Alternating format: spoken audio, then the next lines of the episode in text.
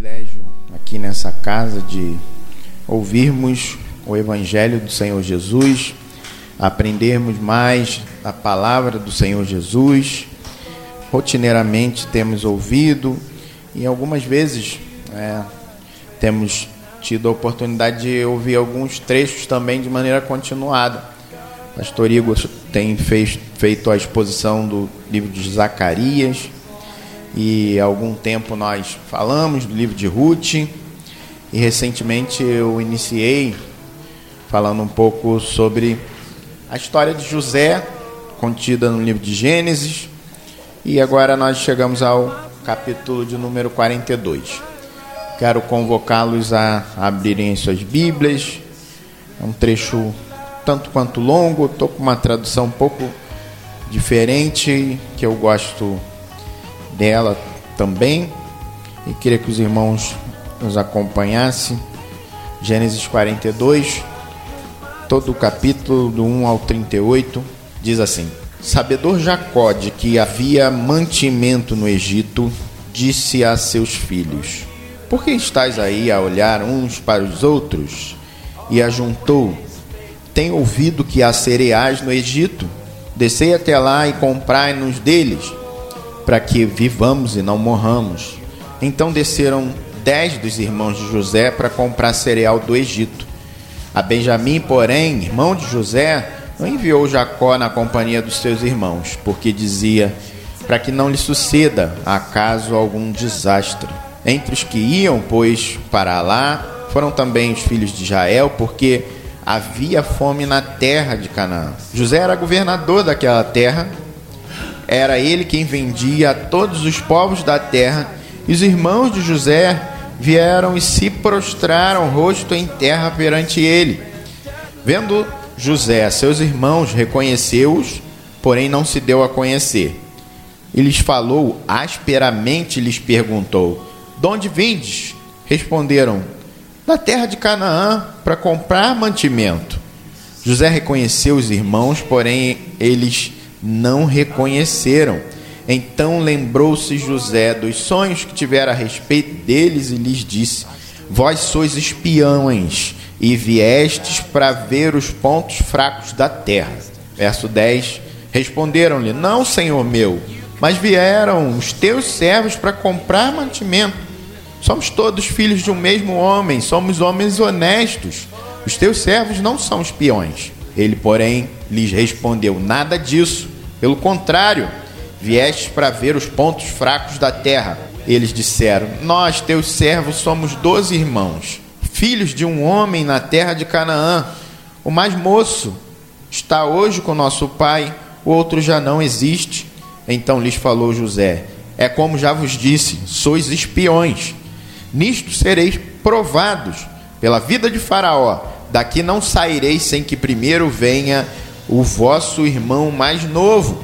Enviai um dentre vós que traga vosso irmão, vós ficareis retidos para que sejam provadas as vossas palavras, se há verdade no que dizeis, ou se não, pela vida de Faraó sois espiões. Verso 17: E os meteu juntos em prisão três dias. Ao terceiro dia, disse-lhe José: Fazei o seguinte vivereis, pois temo a Deus se sois homens honestos, fique detido um de vós na casa da vossa prisão, vós outros ide, levai cereal para suprir a fome das vossas casas, e trazei-me vosso irmão mais novo, com que serão verificadas as vossas palavras, e não morrereis. E eles se dispuseram a fazê-lo. Então disseram uns aos outros: na verdade, somos culpados no tocante a nosso irmão, pois lhe vimos a angústia da alma quando nos rogava e não, lhes, não lhe acudimos. Por isso nos vem essa ansiedade. Respondeu-lhes Rubem: Não vos disse eu, não pequeis contra o jovem e não me quiseste ouvir? Pois vedes aí que se requer de nós o seu sangue. Eles, porém, não sabiam que José os entendia, porque lhes falava por intérprete e retirando-se deles chorou. Depois, tornando, lhes falou. Tomou a Simeão dentre eles e o algemou na presença deles. Ordenou José que lhes enchesse de cereal os sacos e lhes restituíssem o dinheiro, a cada um no saco de cereal, e os suprissem de comida para o caminho, e assim lhes fosse feito. E carregaram o cereal sobre os seus jumentos e partiram dali. Abrindo um deles o saco de cereal para dar de comer ao seu jumento na estalagem, deu com o dinheiro na boca do saco de cereal. Então disse aos homens: Devolveram meu dinheiro. Aqui está na boca do saco de cereal. Desfaleceu-lhes o coração e, atemorizados, entreolhavam-se, dizendo: Que é isto que Deus nos fez? E vieram a Jacó, seu pai, na terra de Canaã, e lhe contaram tudo o que lhes acontecera, dizendo: O homem, o senhor da terra, falou conosco asperamente e nos tratou como espiões da terra. Dissemos-lhes: Somos homens honestos, não somos espiões. Somos doze irmãos, filhos de um mesmo pai. Um já não existe, o mais novo está com ele hoje, nosso pai, na terra de Canaã. Respondeu-nos o homem, o senhor da terra Nisto conhecereis que sois homens honestos. Deixai comigo um de vossos irmãos, tomai o cereal para remediar a fome de vossas casas e parti. Trazei-me vosso irmão mais novo, assim sabereis que não sois espiões, mas homens honestos. Então vos entregarei vosso irmão e negociareis na terra. Aconteceu que, despejando eles os sacos de cereal, Eis que cada um tinha sua trouxinha de dinheiro no saco de cereal e viram as trouxinhas com dinheiro, eles e seu pai, e temeram. Então lhes disse Jacó, seu pai: Tendes me privado de filhos. José já não existe mais. Simeão não está aqui. E ides levar Benjamim. Todas estas coisas me sobrevêm. Mas Rubem disse a seu pai: Mata-me os dois filhos, se não te tornar a trazer Entrega-mo e tu restituirei. E ele, porém, disse: Meu filho não descerá convosco. Seu irmão é morto. E ele ficou só. Se lhe sucede algum desastre no caminho por onde fordes, fareis descer as minhas cães com tristeza à sepultura. Muito bem. Fico pensando em como a nossa visão é muitas vezes turva a respeito do propósito daquilo que de fato nós vivemos ou aquilo que muitas vezes nós enfrentamos. Nós estamos sempre sendo confrontados com incertezas a respeito do futuro e por vezes nós vemos uh, a identificação das coisas acontecendo e Deus fiel que é muitas vezes e sempre eu gosto de mencionar que é o Senhor que conhece o fim desde o começo, ele muitas vezes permite que nós percebamos e tenhamos insights. Puxa, essa coisa então aconteceu por causa disso. É por essa razão que isso aconteceu, à medida que a história vai se passando, a história vai se desdobrando. Já passaram alguns meses que nós iniciamos a exposição da história de José e agora nós vamos caminhar para essa parte que inicia o desfecho, inicia justamente essa finalização da história de José. E é justamente o momento em que a palavra de Deus começa a fazer com que nós conheçamos claramente qual é o propósito de Deus para tudo aquilo que aconteceu com José. Porque tudo o que aconteceu com José aconteceu. No momento em que a fome se estabelece sobre a terra, ela também naturalmente chega até os filhos de Israel. Ela chega até Canaã e chega de maneira intensa. E isso foi o pano de fundo perfeito para a evidenciação, a perfeição, aliás, a percepção da mão poderosa do Senhor. Eu quero começar justamente é, falando aos irmãos, e algumas vezes nós mencionamos isso, ah, mas hoje eu quero utilizar de uma outra maneira para que você é, receba essa palavra como uma uh, percepção de que nada na nossa vida acontece por acaso. E diante dessa realidade que o texto apresenta para nós e todo desdobramento como nós percebemos esse movimento, a fome propriamente dita, se apresentando como um, um, uma mão que impulsiona os filhos de Israel a irem para o Egito, eu diria que nós não podemos desperdiçar o tempo de fome que muitas vezes o Senhor traz para que nós vivamos. Nós não devemos desperdiçar os desafios que muitas vezes o Senhor apresenta para nós na nossa vida. É assim que eu quero que nós comecemos a pensar. Não desperdice o tempo de desafios que o Senhor está fazendo com que você, eu, nós passemos, sobretudo com o propósito de podermos observar, receber o aprendizado que Ele deseja trazer para nós. É muito importante, é muito interessante. Na verdade, é nesse tempo que Ele vai nos provocar, nos conduzir, nos mover para que nós nos conduzamos ao exato lugar ao caminho que ele mesmo estabeleceu que nós estejamos. E por isso quero que nós atentemos a quatro pontos importantes que nós podemos perceber na leitura desse grande texto que nós lemos. Né? O primeiro deles é quando Deus nos faz enxergar quem nós realmente somos, Ele nos leva a nos mover em Sua direção. Segundo aspecto, que ao chegarmos até Ele, nós vamos perceber que Ele é quem provê o sustento para o nosso lar. Terceiro aspecto é o fato de que Ele nos conhece tão profundamente, mas nós não. E o último, por essa razão, Ele, por nos conhecer tão profundamente, Ele age da maneira necessária para que nós retornemos, estejamos de maneira definitiva diante da Sua presença. Nos desdobramentos desses quatro aspectos, eu quero que a gente reflita sobre os cenários que são apresentados para a gente e a forma como, à medida que nós vamos lendo alguns trechos, nós é, vamos percebendo essas observações, elas migram daquilo que nós lemos.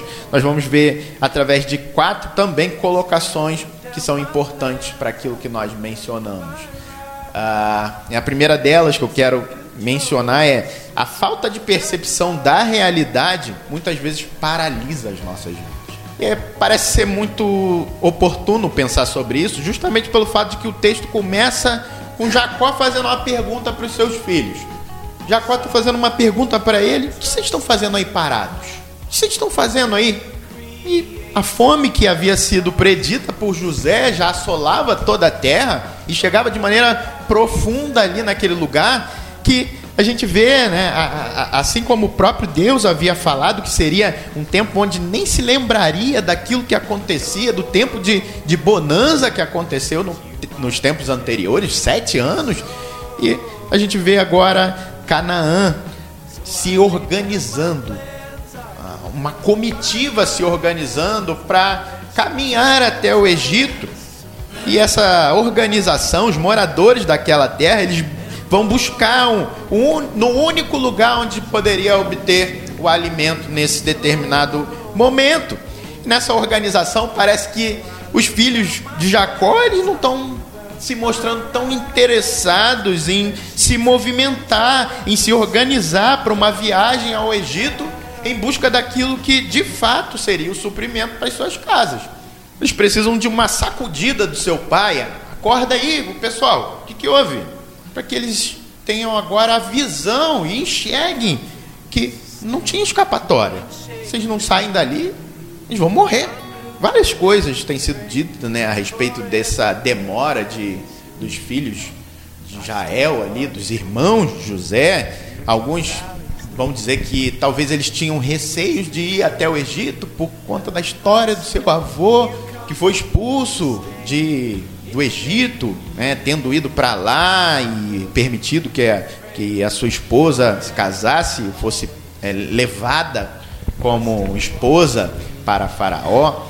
E muitas pessoas também vão dizer que é, por conta disso eles não se movimentaram para lá. Alguns vão dizer também por conta da expectativa de que ah, vai que a gente vendeu para lá José e a gente se encontra com ele. Na verdade, é, é, é curioso pensar um pouco a respeito dessa característica e, sobretudo, o fato de que, uh, o que por que, que esses homens demoraram é muito difícil sustentar outra coisa senão o fato de que eles estão sem a exata percepção de que agora, esse momento, se a gente não se mover, alguma coisa muito trágica vai acontecer com a gente.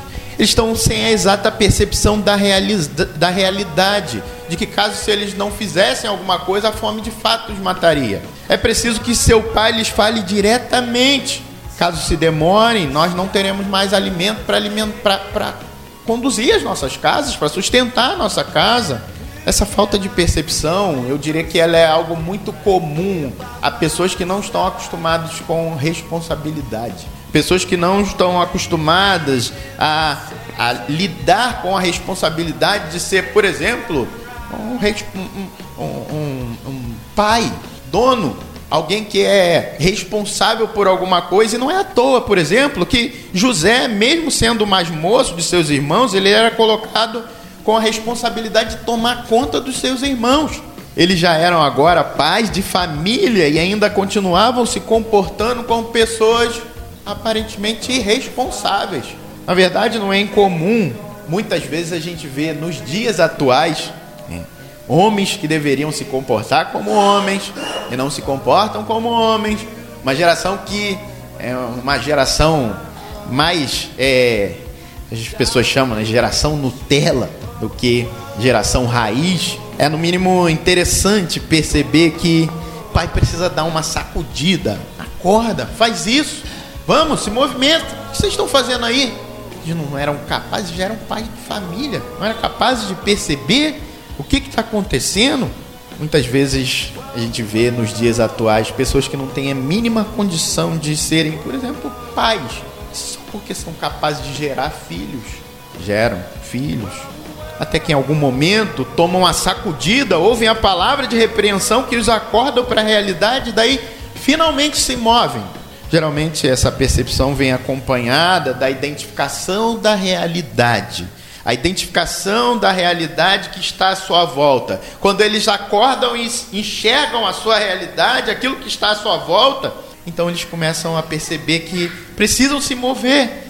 Precisam se mover para que a morte não os alcance precisa caminhar. E é justamente isso, né? Quando eles se enxergam diante dessas circunstâncias, e aí eu trago a segunda colocação, que é o reflexo dessa percepção, que agora eles começam a enxergar, quando ocorre a identificação de que é preciso se movimentar para que a morte não chegue na casa deles, a morte não alcance aqueles que estão enfrentando a fome, começa a ser trazido para eles a percepção de que não é a nossa morte, não é a minha morte apenas que é a única que deve ser prevenida, mas os da minha casa também. Quando existem pessoas que dependem de nós, muitas vezes nós não temos o direito nem de sofrer sozinho. Quando tem pessoas que dependem de nossos esforços, a nossa inércia não faz com que nós soframos sozinhos. Ficarmos parados isso não está prejudicando a só eu que estou sendo prejudicado. Se aqueles homens ficam parados naquele lugar, não era só eles, o problema não seria só eles.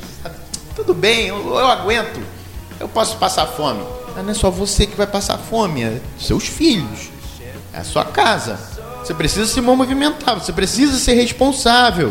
É exatamente isso que fala nesse segundo ponto. Caso não nos movamos as nossas casas são destruídas. Os filhos de Jacó não vão apenas em busca do seu próprio sustento, mas eles também vão agora atrás daquilo que vai sustentar as suas próprias casas.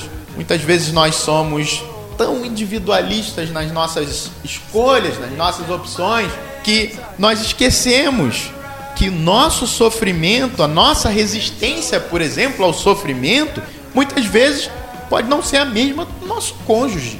Muitas vezes pode não ser a mesma do filho, do irmão, pode não ser a mesma daquele que convive conosco. Demoramos a agir porque pensamos muitas vezes apenas em nós, como se a resistência, a dificuldade fosse lidada da mesma maneira que qualquer um dos membros da nossa casa. Nossa inércia pode estar matando os nossos e a nossa demora em agir pode ser muitas vezes fatal. É muito importante E é, conviver em família é uma coisa interessante, né? Que coisa desafiadora. É, lembro que logo no início, eu e minha esposa, a gente. É, a alegria, a gente chegou e se deu bem.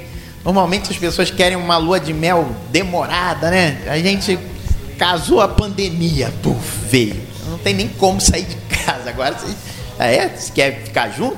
Então conviver aí por um ano para você ver o que, que é bom. Fica aí, olha um pra cara do outro, acorda junto. É, no namoro é uma beleza, né?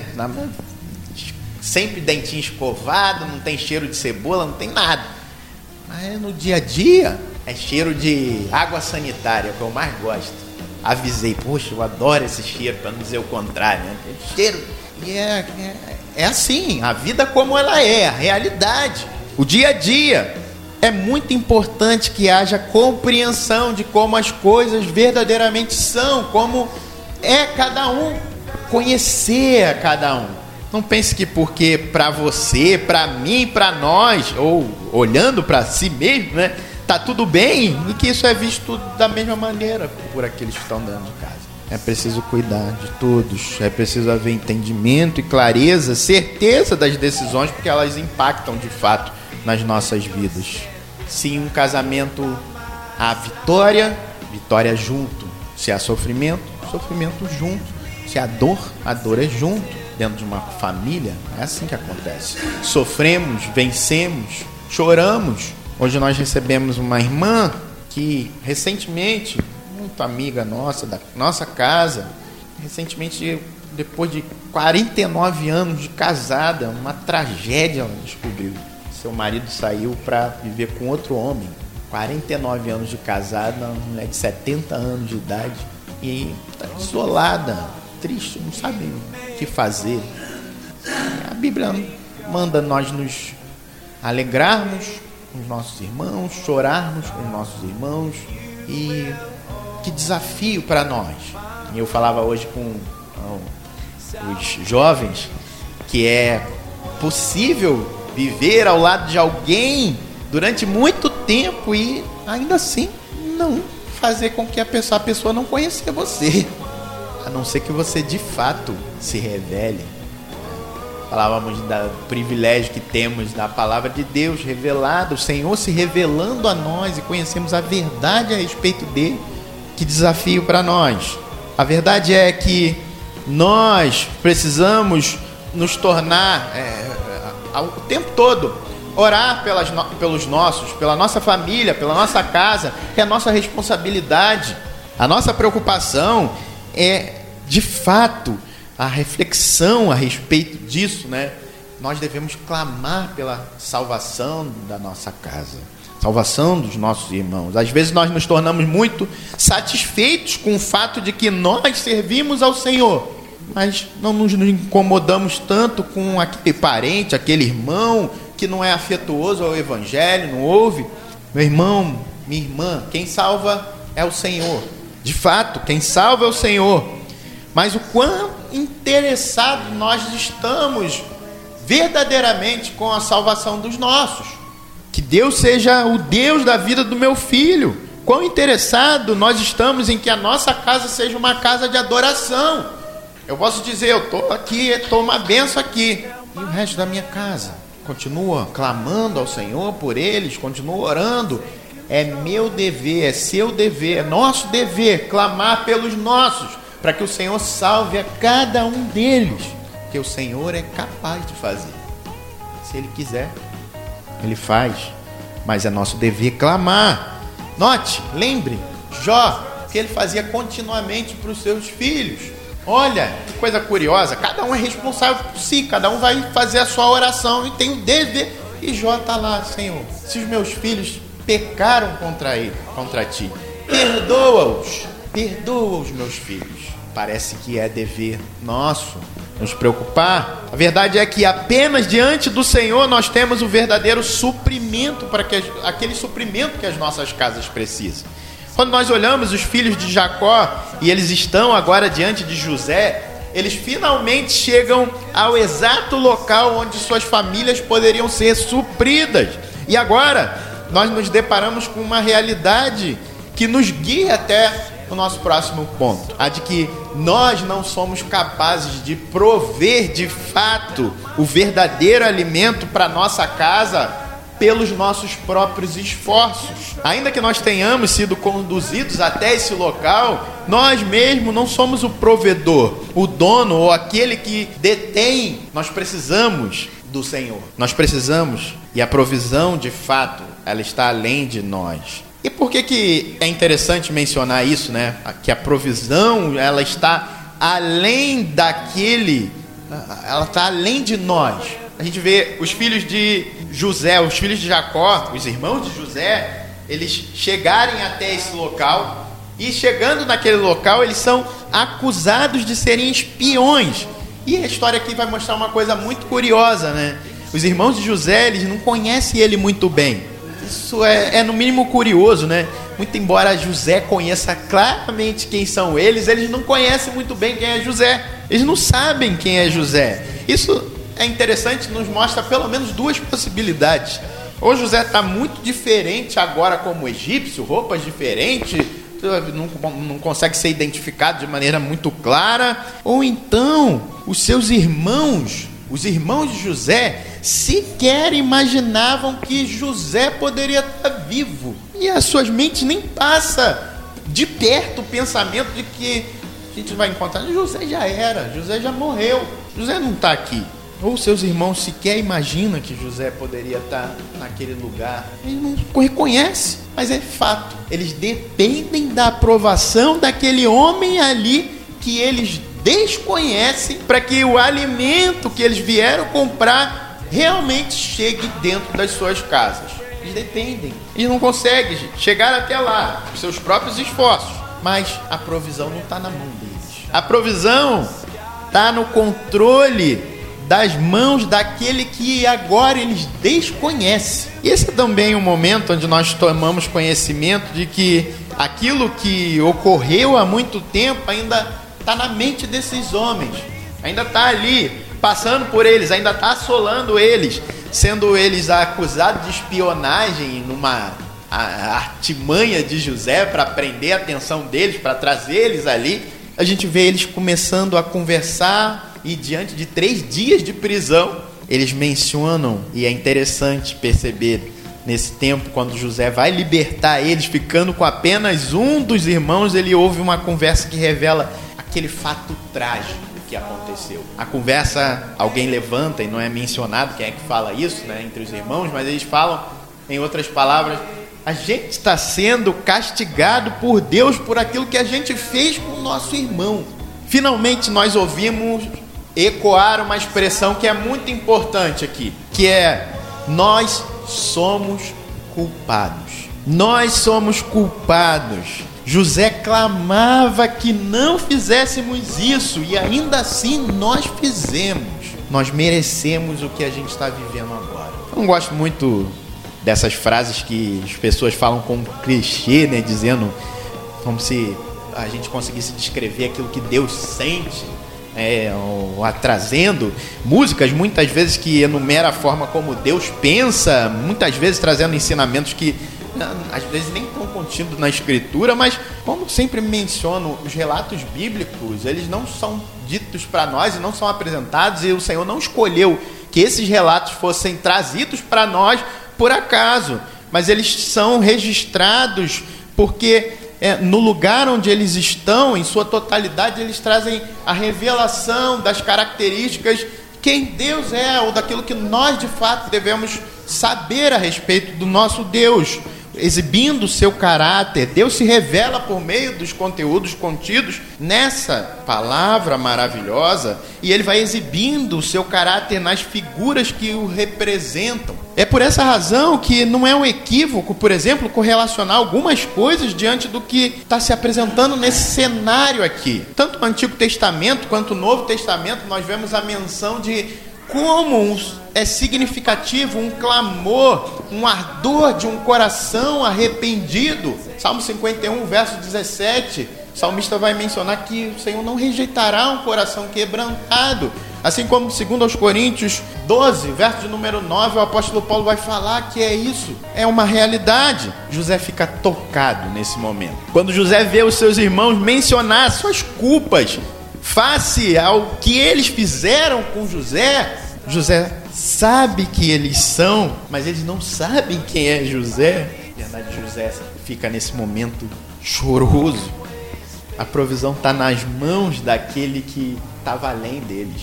Eles não conheciam agora quem era. Isso é muito interessante, né? José pede, então agora realiza uma estratégia, prende um irmão e vincula qualquer compra, qualquer próxima vinda, qualquer interesse em negociação posterior à trazida. Agora você tem que trazer aqui o meu irmão, trazer o irmão mais novo de vocês, o tesouro mais precioso do seu pai, a única memória viva de Raquel que ele possuía. Isso nos leva ao nosso último ponto, que tudo o que ele faz, o que o Senhor faz, tudo que é feito aqui nesse texto, ele faz porque é necessário para que nós retornemos ao lugar onde ele está. Deus sabe o que realmente nós precisamos, e ele sabe que nós tendemos a nos distanciar e nos perder, mas também sabe que longe do próprio Deus, nós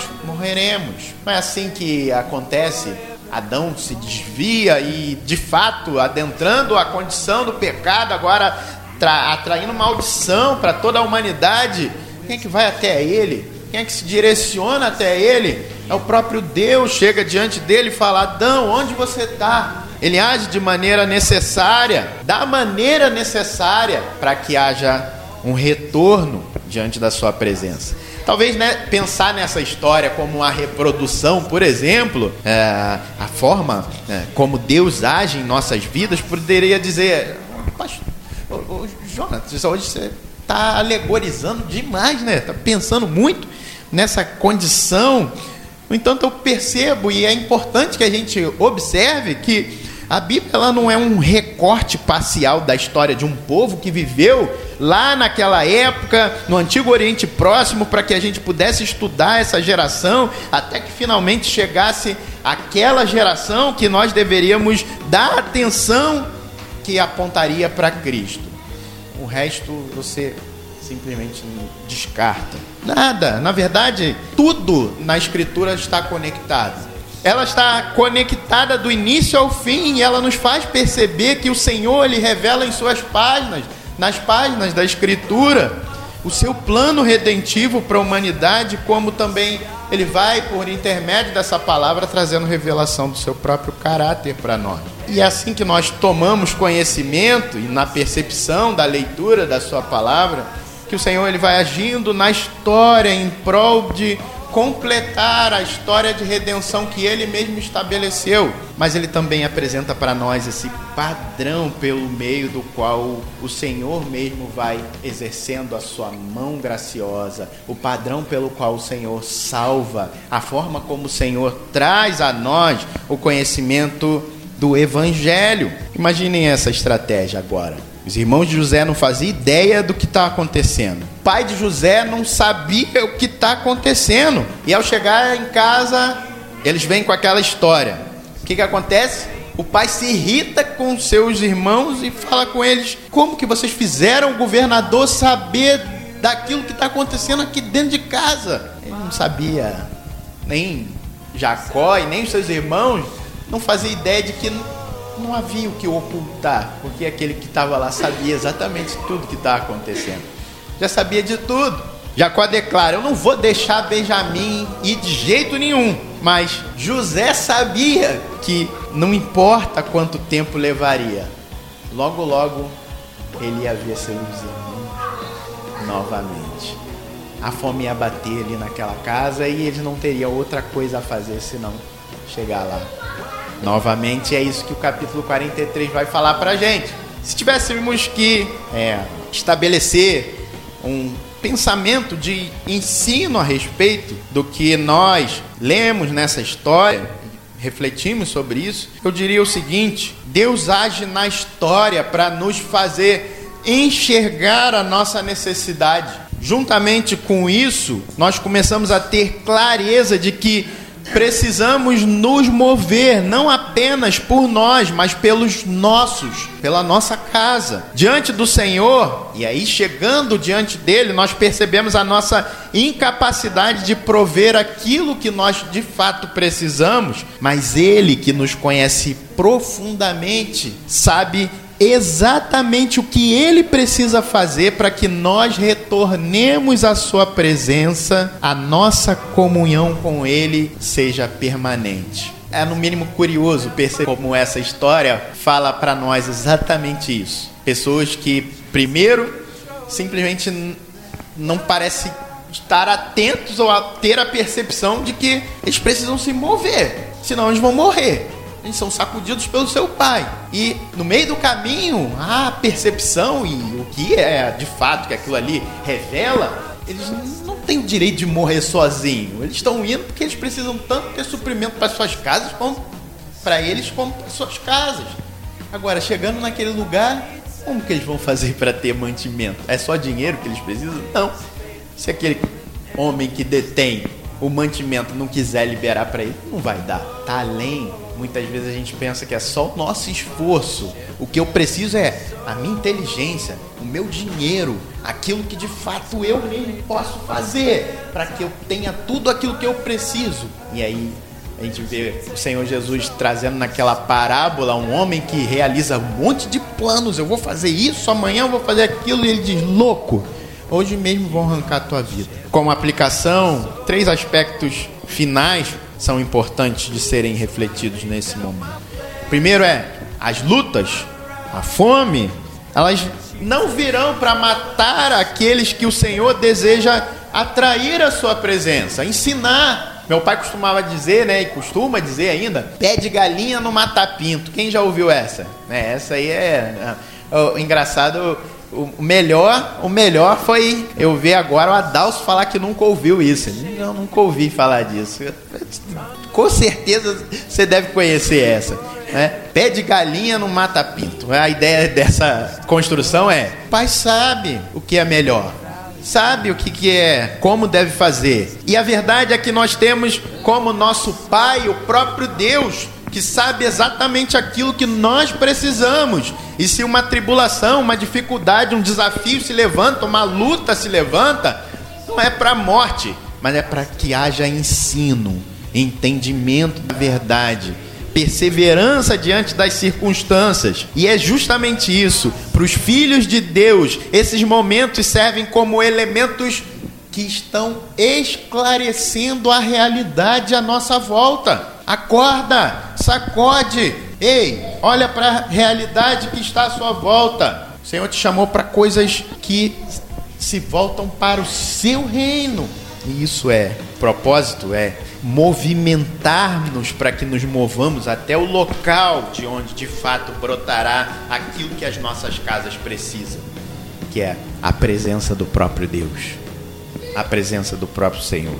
Segundo aspecto, quando nós chegamos diante do Senhor, nós temos a perfeita constatação de que nós carecemos daquilo que nós não, não conseguimos produzir. É Deus quem nos dá força, é Deus quem nos dá saúde, é Deus quem nos dá inteligência, é Deus que dá o mantimento. Se fosse pelos nossos esforços, jamais nós conseguiríamos nos sustentar por alguns minutos sequer. Nós precisamos daquele que nos conhece plenamente. Ele sabe quem você é, ele sabe quem eu sou, ainda que nós não o conheçamos plenamente. Por último, Deus conhece tanto as nossas vidas, tanto as nossas vidas, que Ele inclusive nos priva de coisas para que isso não nos afaste da Sua presença de maneira definitiva. Quando Ele tira algo de nós, é para que nós estejamos ainda mais próximos dele e efetivamente para que nós estejamos de maneira ininterrupta com ele no futuro. Presta bem atenção se não é isso que acontece. Meu Deus, seguraram um irmão de vocês e agora? Jacó não faz a ideia de que aquilo ali é para restauração definitiva da sua família. O Senhor é um pai cuidadoso amoroso, que sabe exatamente aquilo que eu, você, nós precisamos. Nunca devemos duvidar das ações bondosas do nosso Deus, porque elas sempre vão, como diz a sua preciosa palavra, convergir para bem. As palavras do Senhor Jesus dizendo: Vinde a mim todos os que estão cansados e oprimidos, e eu vos aliviarei. Ecoa nessa noite em nossos corações. Senhor, muito obrigado, porque a tua palavra é preciosa demais e ela é muitas vezes para nós inalcançável se não recebermos do teu espírito a iluminação para o entendimento dela. Faz-nos, Senhor, não apenas dia após dia, ao ouvir a tua palavra e tendo-a sido esclarecida pela ação do teu espírito, tornarmos-nos praticantes da tua palavra. Que venhamos a lançar toda a nossa ansiedade sobre a tua poderosa mão e termos a certeza de que nada nem ninguém, nem circunstância alguma é capaz de nos separar do teu grande amor. Por isso nós te louvamos e bendizemos a ti. Que esses irmãos que reunidos aqui rotineiramente, Senhor, buscando o alimento de ti, vivam, Senhor, em comunhão contigo que vivamos em comunhão uns com os outros, entendendo que o Senhor tem nos movido a vivermos para Ti, a amarmos de fato, estarmos onde estamos, amarmos ser igreja de Cristo, amarmos a nossa igreja, o lugar onde o Senhor nos plantou aqui. Ensina-nos, Senhor, a viver para Ti, e que dia após dia possamos ser agradáveis a Ti, em Cristo Jesus. Oramos em nome dele. Amém.